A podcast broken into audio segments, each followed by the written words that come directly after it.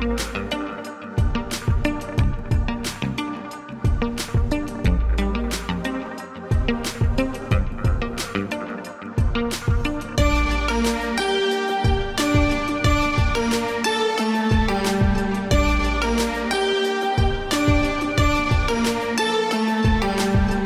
友们，大家好，我是钱静，是一名大学教师。今天的对谈对象郭婷婷是一个有十九年心理学背景的情绪专家，博士还没有读完呢，他就去创业了，现在是一家规模不小的公司的创始人。我们呢聊到了求学中的大苦、小苦、苦中苦以及破解之道。其实呢，他本人的存在，他的应对方式就很解情绪之苦。我们俩一口气就聊了四个多小时，这是一种非常深度的心理对话。同时呢，聊废了两台手机都没有电了，截取了对大家最有用的部分，和大家做一个分享，希望你能够喜欢。朋友们，大家好！大家可以看到啊，我请到了一个神秘的嘉宾，是这位粉红色头发的小姐姐，是我的 favorite person。为什么请到这位神秘的嘉宾呢？就是因为啊，我至今已经直播了有四十六次了，这中间有非常多的本硕博留学生，包括一些职场的小伙伴们，会来声泪俱下的去讲自己生活里边的各种各样的苦，而这些苦呢，就我的分析啊，我觉得有八成。是情绪的苦，有两成是做事儿的苦，而这两成做事儿的苦，通过处理一些情绪相关的问题，可能也会对很好的去解决。所以今天我就请来了一个粉红色的情绪 master，而且更重要的是，我们俩都是曾经学习过 N 年的老博士生，来聊一聊。就是困扰我们这么多、这么大成分的这些东西，该怎么去处理？Hello。对我确实研究情绪好多年了。我刚才数了一下，我因为我本科就是学心理学的，到现在已经有十九年。研究生学的是临床心理咨询，然后博士就开始研究情绪调节的各种背后的机制。我其实博士还没毕业的时候，我就一直想把我学的这些东西用来帮助别人，因为我看到太多人有情绪困扰了。然后我原来也学心理咨询嘛，然后我就发现传统这些方法，心理咨询实在是太贵了。嗯，所以后来我做暂停实验室，其实就是想把这些有用的调节情绪的方式变成大家比较便宜的，然后比较快速的就能掌握的一些技能。对，而且来在线实验室真的好多学生啊，大概我们这边百分之二十多的都是学生，然后这里面又有一半都是硕博。有老师吗？有，我猜也是有的。其实这个青年教师也是。饱受情绪之苦的群体，就包括你刚才说的一点，我非常的认同。就好多时候，你知道这些东西，你不去实践，没有一个工具和框架能够帮助你实践的话，其实也是没用的。那我们就进入今天的主题，然后来跟婷婷聊一聊学生朋友他们面对的这些苦，以及怎么去处理面对自己情绪的这样一个过程。第一苦，选择之苦。在现实生活中，同学们充满了各种各样选择的纠结，比如说选学校纠结，选。导师纠结，选论文的方向纠结，选现在此时此刻干什么纠结，就是非常害怕选择的错误，这种苦该怎么办？说实话，我自己没太经历过这种苦。凡尔赛，嗯，因为我都瞎选的。哦，瞎选的，然后这么成功。而且我每次瞎选完之后，我瞎选的第一志愿都没要我。就是人生就是一个将错就错的过程。对，我就觉得，就一开始就在你做选择之前，你不知道你的选择是对的还是错的，你只有真的经历了才知道。所以那个时候您是怎么过来的？我呢是一个这个小时候被我妈洗脑了，她觉得大学老师是一个特别好的职业，所以我十八岁的时候觉得我就要干这个。当时完全不知道这个职业是干嘛的，甚至不知道什么叫做做科研，然后就这么呃傻乎乎的选的。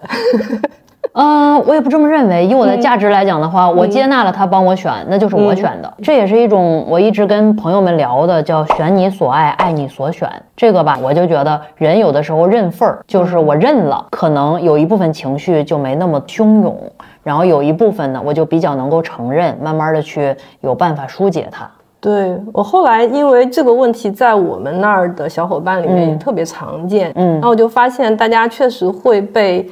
比如说一些信息说这个专业不好就业，嗯，然后这个专业你选了你就完了，或者等等的这些信息给吓到。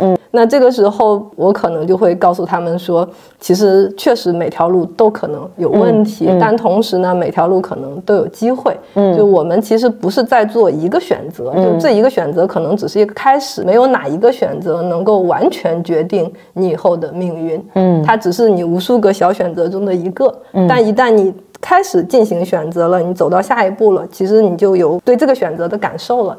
其实你随时都是可以。调整方向的，嗯，所以我当时觉得我虽然瞎选啊，但是我有一点做的特别好，就是我特别尊重我内心的感受，就是我瞎选完之后。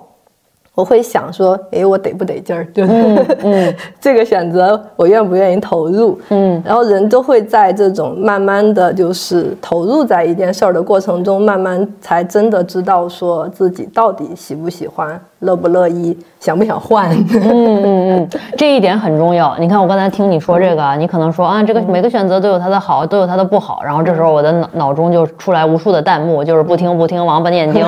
所以你说的后边那一段是非常重要。我觉得我自己选了这个以后得不得劲儿，舒不舒服，我的感受是什么样？这个对于每一个个体来讲才是最真实的。对，嗯，而且这个不是在你做选择之前才会有的感受，你那时候感受完全是基于你内心的一些想法呀，你得到的外部的信息呀。只有你做了选择，然后这选择往前迈了一步，你看到了这个选择的结果，那个信息才是更值得信任的。那是你对这个选择的感受，你的想法，嗯，然后你基于这些，可能还可以再做第二次选择，嗯，因为一次选择后面是跟着。下一个选择的，说白了，我们一天都是有无数个选择过的。我选择今天几点起床，吃什么饭，嗯，等等。那既然我们能调整这些选择，那我们也能调整我们生命中那些相对比较重大的选择。那再追问一步，嗯，我们怎么能够觉察出来我得不得劲儿或者舒不舒服？这个是怎么做到的呢？这个确实还挺难的，嗯，就我们说觉察能力，它是一个需要被训练的能力，嗯，就比如说我在做一件事儿的时候，我觉察到我一直在拖延。嗯，那拖延其实就是一个信号，它不一定是个坏事儿，它可能会意味着说这个事儿我可能判断不是我那么擅长做的，嗯，或者不是我那么喜欢做的，嗯，或者说我在做这个事儿的时候可能遇到了一些阻碍，对我是需要求助的等等。那其实当我们把我们生活中的这种各种各样的信息都当成一个信号去理解我此刻到底发生了什么的时候，我就更容易做一个。对，就是更加跟随自己需求的选择。我理解大家的害怕是说害怕选错，嗯，就是听了各种各样的这个话以后，啊，这好像是有好的，这又有差的，然后我选了这个以后，我又放弃了其他的，就是这个成本好像对于年轻人来讲特别特别的高。那这时候怎么去处理这种自己非常复杂的情绪呢？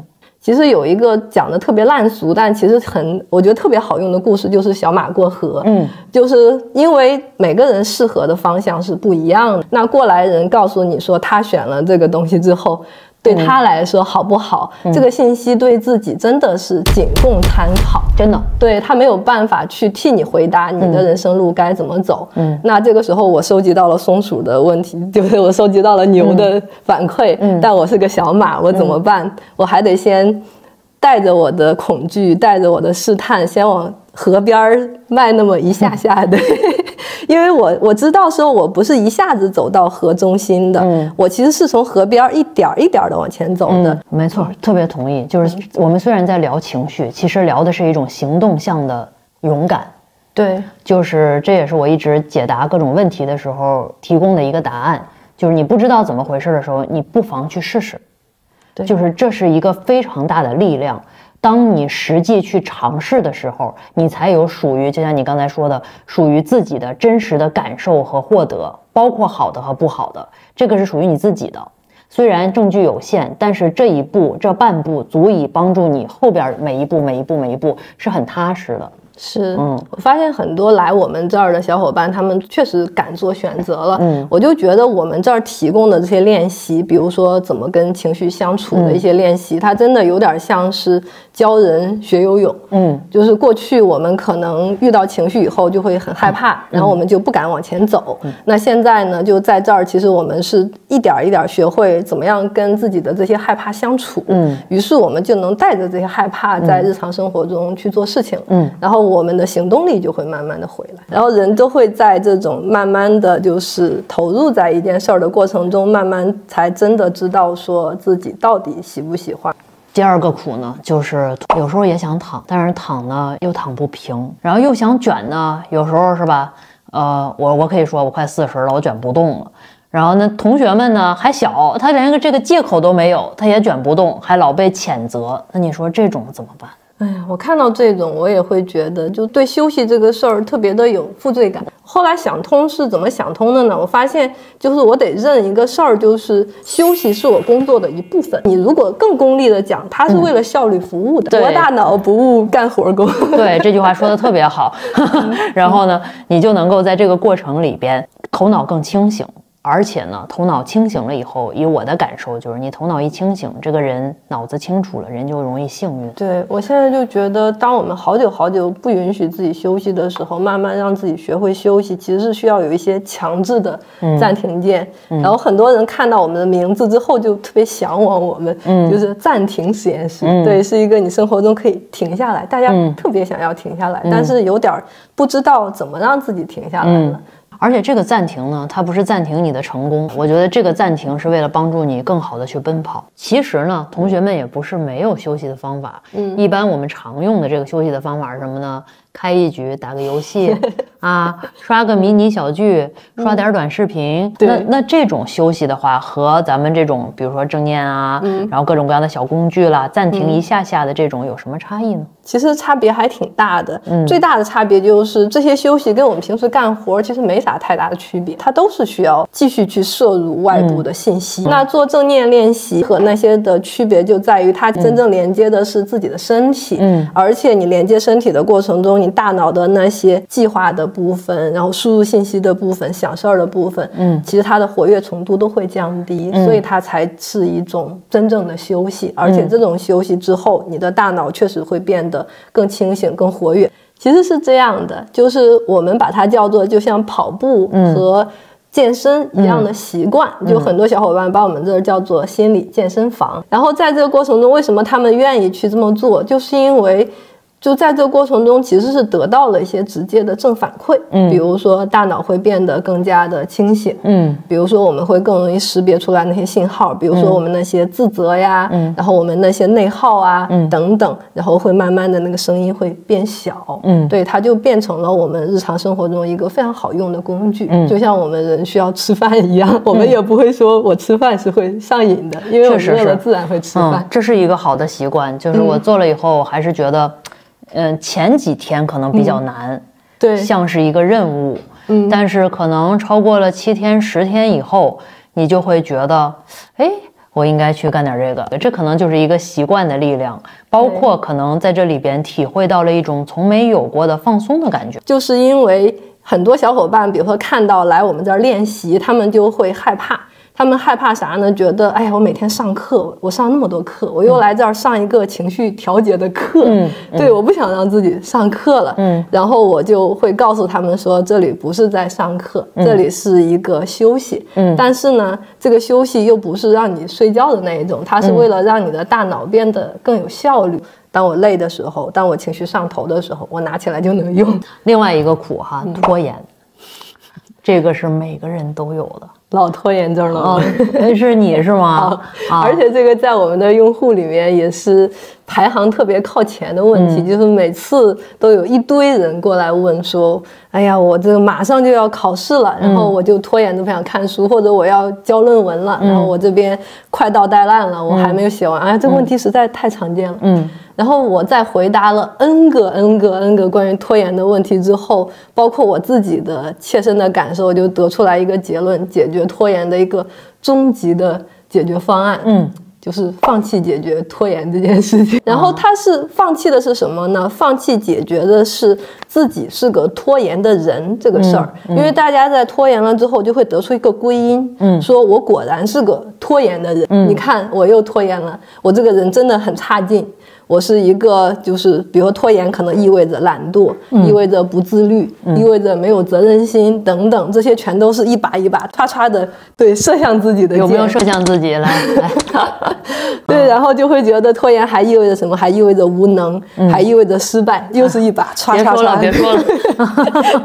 嗯，拖延意味着你可能就要完蛋了，等等。嗯，其实大家这个时候就。目标已经偏了。嗯，本来我是有个事儿卡住了，我的事儿没有推进，我要去推进这个事儿。嗯，但是现在大家被拖延卡住了之后，就想要解决自己这个人。嗯，就想把自己变成一个不拖延的人。对对对，然后发现这个事儿做不到，而且越给自己自我攻击，然后自己就会越没有行动力。因为人被射向箭的时候，人就会变得很虚弱。嗯，然后自我评价低，然后这些都会让人的情绪。滑往一个更低落，然后人情绪一低落，行动力又更低，然后就更拖延。他就传说中的摆烂呗。对对对他就陷入一个恶性循环了。那打破的方式就是放弃解决自己这个人，然后这样的话，你就把注意力放在了你眼前要解决的那个事儿上。就当我发现说我把注意力放在眼前这个事儿到底怎么回事儿，以及有哪些方式可以把它往前推一把的时候。我不需要再解决拖延这个问题了，甚至有的时候我可以不把这个事儿定义为拖延。所以，我们如果真的从行动上去搞定拖延的话，一个特别好使的办法就是微习惯。微习惯就是我把我的目标拆解成不可能失败的一小步，嗯，然后我只需要去推那一小步，嗯，比如说拿写 paper 来说，最小的一步是什么呢？就是打开电脑，打开你的 Word 文档，这么微啊？对，如此之微，就是要微到这种程度。因为有的时候我们发现。行动是有惯性的，比如说你打开了电脑，你写了第一行，你的惯性就会让你去写第二行。但如果我们没有打开电脑，我们就会一直在刷手机。没错，就是要干，然后做事就是要做下去。然后我我可能有一个类似的方法教给大家，就是用字数带动效率。嗯，像你这种写不完论文的人，或者怎么着的话，就强迫自己呀，又开始强迫了。这个 这个是反暂停的哈，就是强迫自己每天一百个字儿，或者是一百个 words，或者怎么着，用这个带动其他所有的事儿，还是要干起来。对，因为我们这边有一个，也是有一个每天要打卡记录，我们的那个目标是十五个字儿。嗯。然后有些小伙伴就会发现说，如果他带着说我今天就是要划水，嗯，我就写十五个字儿就可以了。于是我就会打开那个练习。当我打开的时候，人自然会有那一种自我完善的和想要把这个事儿做好的倾向，不然我也不会担心了。我这么完美主义的人，我怎么会允许自己只写十五个字儿呢？嗯，于是这个任务它就开始完成了。嗯，所以就是我们一开始那一步。微习惯其实就是自己哄着自己，就是就人心理能量高和心理能量低的或者是就是你的状态，或者是怎么说呢？就是人每个时期还是应对自己的需求。对，有的时候你的需求就是想被虐一下。是啊，对，那你就给我来背一百个字啊，please，一百五十个字。对，然后豪爽，对吧？对。然后但是有的时候你的能量就特别特别低微，或者是我这时候的需求就是。你就要惯着我，是吧？你不仅是要哄着我，你还得惯着我，你得无条件的爱着我。那什么一百个字呀，十个啊，行不行？哎，你爱那么几天以后写了一共十天写了一百个字儿，对我被爱好了，是吧？我被惯明白了，然后我忽然间不行，是吧？我要给我自己加成一百五十个字，就是还是随着自己的需求在不断的应应对。这样的话，你的拖延就转换为根据自己的需求的行动。对，刚才你的这个说法让我想到了一个这样的形象，嗯，这个形象就是当你状态比较好的时候，我们怎么样都行。但我知道，一旦我状态不好了，你是会接住我的，嗯，你不会再像那个时候一样拿小鞭子抽我。对，这就是一个特别健康的自己跟自己的关系。对，也不是说状态特别好的时候也是，哎，就这样吧，是吧？那 那其实会陷入另一种，你没有应对自己的需求，你分明是需要更多的。行动的，但是你让自己反方向去了，那也不得劲儿。对，对吧？对，嗯，其实来到我们这儿的小伙伴很多都是不管自己状态好还是不好，都对自己特别严格的人。哦，就他那个严格的部分，可能发展的就是很多，嗯，但是那个关心自己、爱自己，甚至有点宠着自己的，嗯，那一部分其实是很缺的，嗯。然后很多小伙伴来到我们这儿之后，都特别震惊，说人真的可以对自己这么好吗？嗯，就等等。当时我听了之后，我就觉得特别心疼，嗯，就是当。我们每个人可能都有比较低落的时候，我们需要一个在低落的时候能够自我照顾的这样的一个能力。那我们这儿其实就是在培养这样的能力。这样的能力其实并不会让你在你状态很好的时候你就摆烂了。很多人害怕这个，说一旦我有了这种自己关心自己能力，是不是意味着我以后就会？摆烂了，其实不会的，就是对，这是一种灵活性，嗯，就是我们可以在低落的时候照顾自己，在状态好的时候奋发向前，这是一种切换的。我理解了，这个就是我一开始为什么没有理解，就是因为其实虽然我挺按着自己脖子去做事儿，是个目标明确的人，但我对自己挺好的。啊。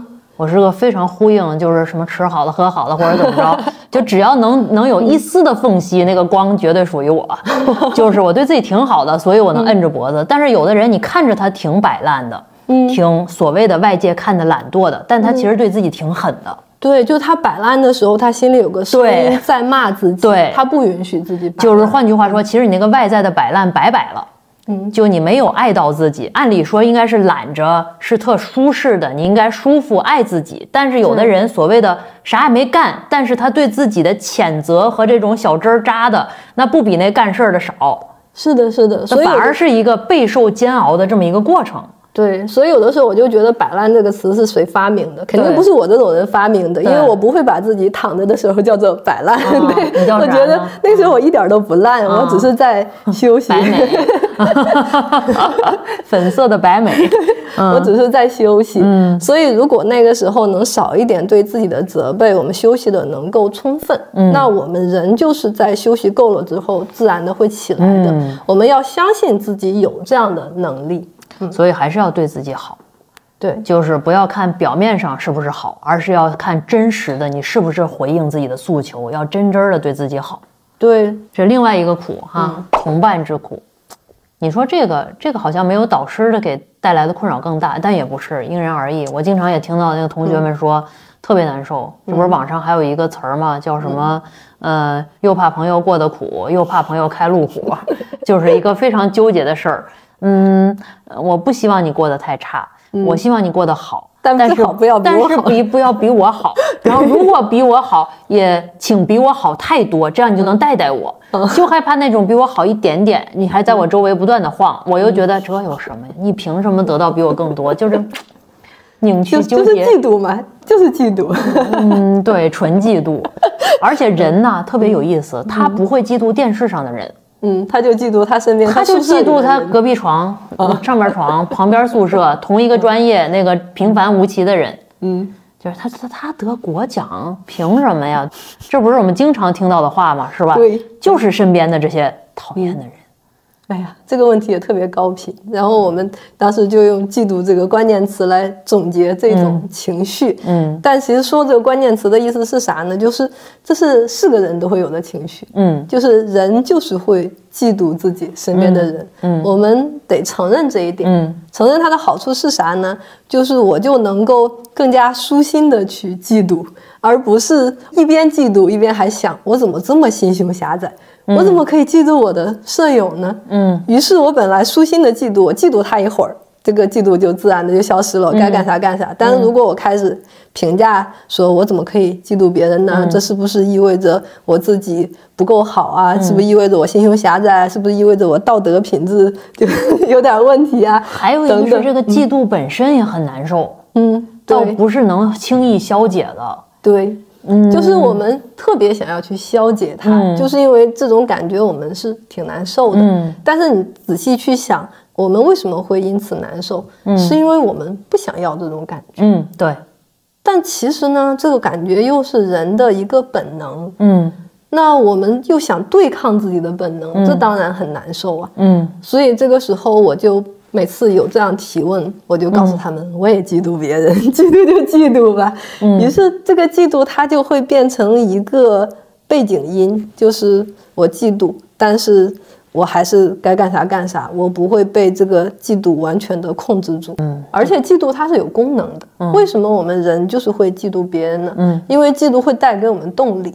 嗯，就是当我嫉妒我身边的人的时候，其实它代表了我内心的一种需求，就是我想要变得更好，还是一样回应自己的需求。对对对，那我就看到我的这个需求，然后我去努力就好了。嗯，当我努力的时候，这个嫉妒它就完成了它的使命。嗯，它提醒过我了，提醒我要上进了，然后它的提醒我也收到了，我也确实去上进了。OK，那它就作为一个信号，它就变成了一个背景音，我就不要。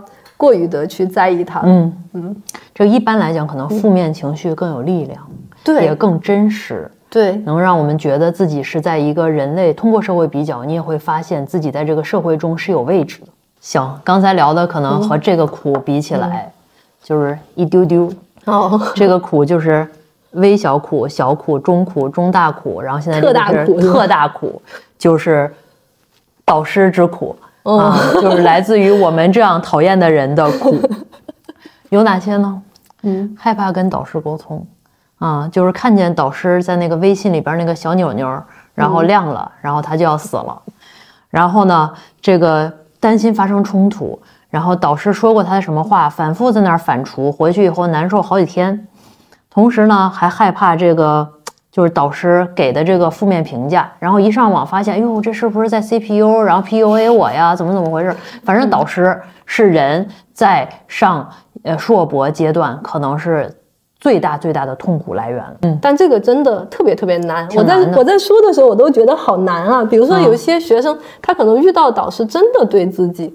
不太好，嗯，对。那这个时候我们要做的是什么呢？其实第一件事儿还是说承认我现在受到了伤害。我觉得还是要承认自己受伤了。嗯，就是当我听到这句话的时候，我很受伤。嗯，有的时候我们不敢承认这个，老是觉得就是导师就该是这样的。嗯，如果我就是如果我感到受伤害，说明我这个人不够坚强。嗯，我们会给自己。这样的伤害，可是这个时候确实是需要有一个声音告诉我，我我就是受到了伤害，我很难受，我可能需要花一点时间去处理我的难受。可能老师这么说的时候，我当场哑口无言，我没有办法，但我心里其实是受伤的。其实承认这一点还是挺重要的。嗯，承认这一点之后，另外下一步就是告诉自己说，嗯，这是这一次的事情，就是。就是我试着把这件事情当成是此时此刻我的一个经验而已。就下一次再遇到这个事情的时候，我是此时此地的。也许下一次我没有那么受伤，但这个真的超级难。我在我越说越觉得难，难的点就是在于说这些道理确实很容易知道，但其实实践起来它是需要一些刻意的训练的。比如说，我怎么才能意识到我此刻的？想法只是我的一个想法呢，比如说我怎么才能知道我此时的感受就是我很难受呢？其实有时候我们是不知道的。如果我们没有专门花一点时间去承认这一点的话，所以如果比如说我又要跟听的小伙伴喊话了，就是如果说你在生活中就是频繁的遇到这样的苦，就是把它当成是一个机会吧，就是当成是一个。无论是学习跟自己相处，还是学习跟别人相处的机会，这里确实有很多心理学的方法可以帮到大家。但是想要去掌握这些方法的话，确实不是我在这儿说几句话就能解决的。它其实是需要我们做很多很微小的实践，嗯，就是对自己想法的理解，对自己情绪感受的理解，以及对客观现实和主观想法的一个澄清，嗯，这些功力我们过去的教育中并没有告诉我们。对，是。好多人会觉得承认自己受过伤或者承认自己不够好，这个本来也会被人看低。就是包括这个社会，很多时候会要求你表演坚强，嗯，就是我是可以的，Yes I can，对吧？我要表演坚强，我可以胜任一切，不然的话就会变得像一个弱者。而很多时候，其实就包括我那本书《学术咸鱼》，我觉得一个人能够吐槽自己和自嘲是一种终极的自信。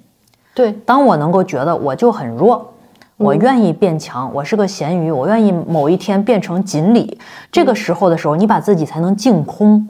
当你净空的时候，才能装进东西，才能获得。其实导师和学生的关系里边，一个非常大的点就是，导师在跟他共事的过程中会提出要求和不足，然后这个不足就会变成一个人过往不够坚强、不够好的充分的证据。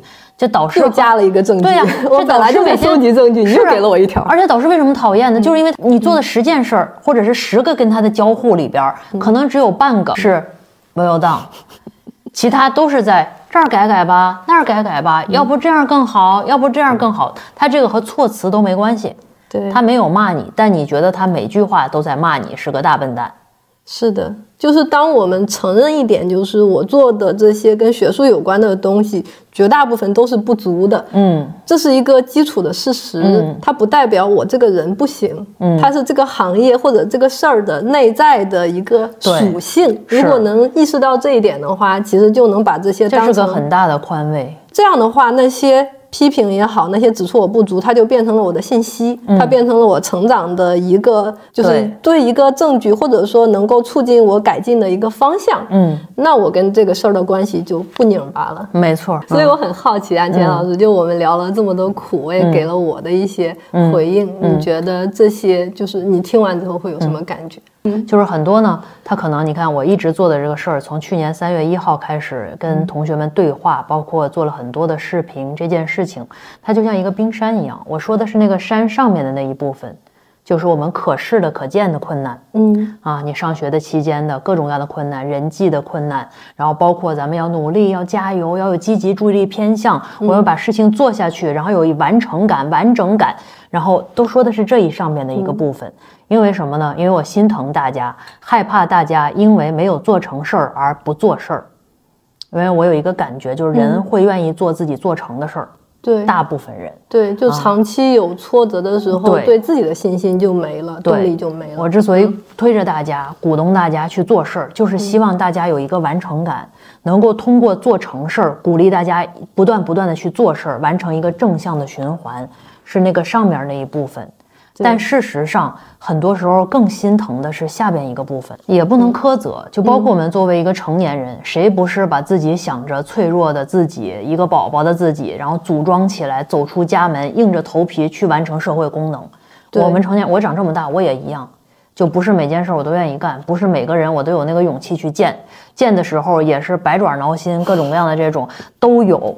然后所以说，我是觉得也不苛责，只是。你们这个东西，我试了一个月以后，觉得这是一个跟自己对话和让自己的内心变得更充盈的一个契机。对，而这个契机很宝贵，就是那个冰山下边的底层。所以我觉得呢，在这么浮躁的社会，咱也不用苛责自己，我们都是普通人。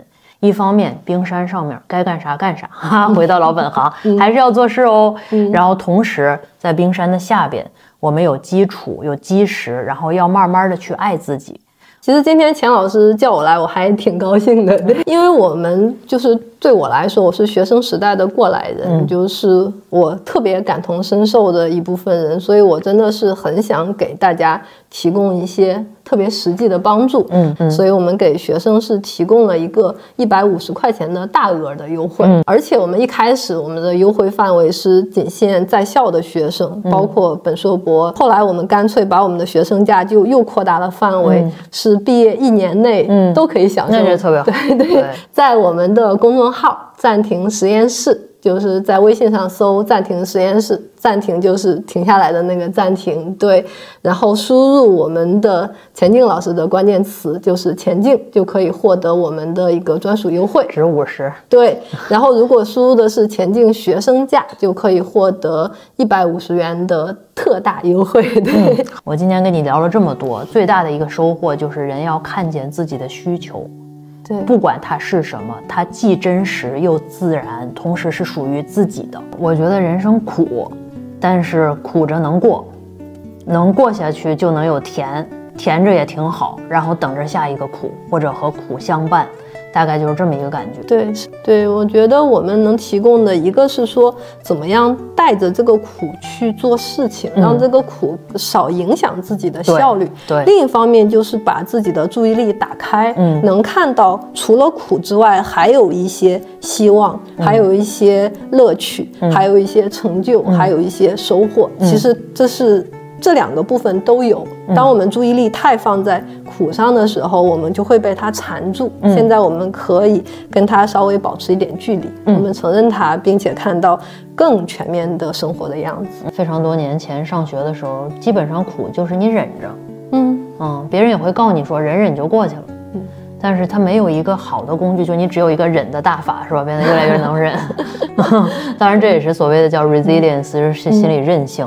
可是呢，很多人他可能每个人的情况是不一样的。当你觉得不能忍的时候，也要看见自己的不能忍，要去锻炼，然后要去健身，要去情绪和心理方面的健身。对，你是可以嗷嗷叫的哭那些，对，哭啊，对吧？那哭完以后不是还得忍着吗？他就没有提升能力，最后就只能是这么一个被动接受的过程。这个其实也是。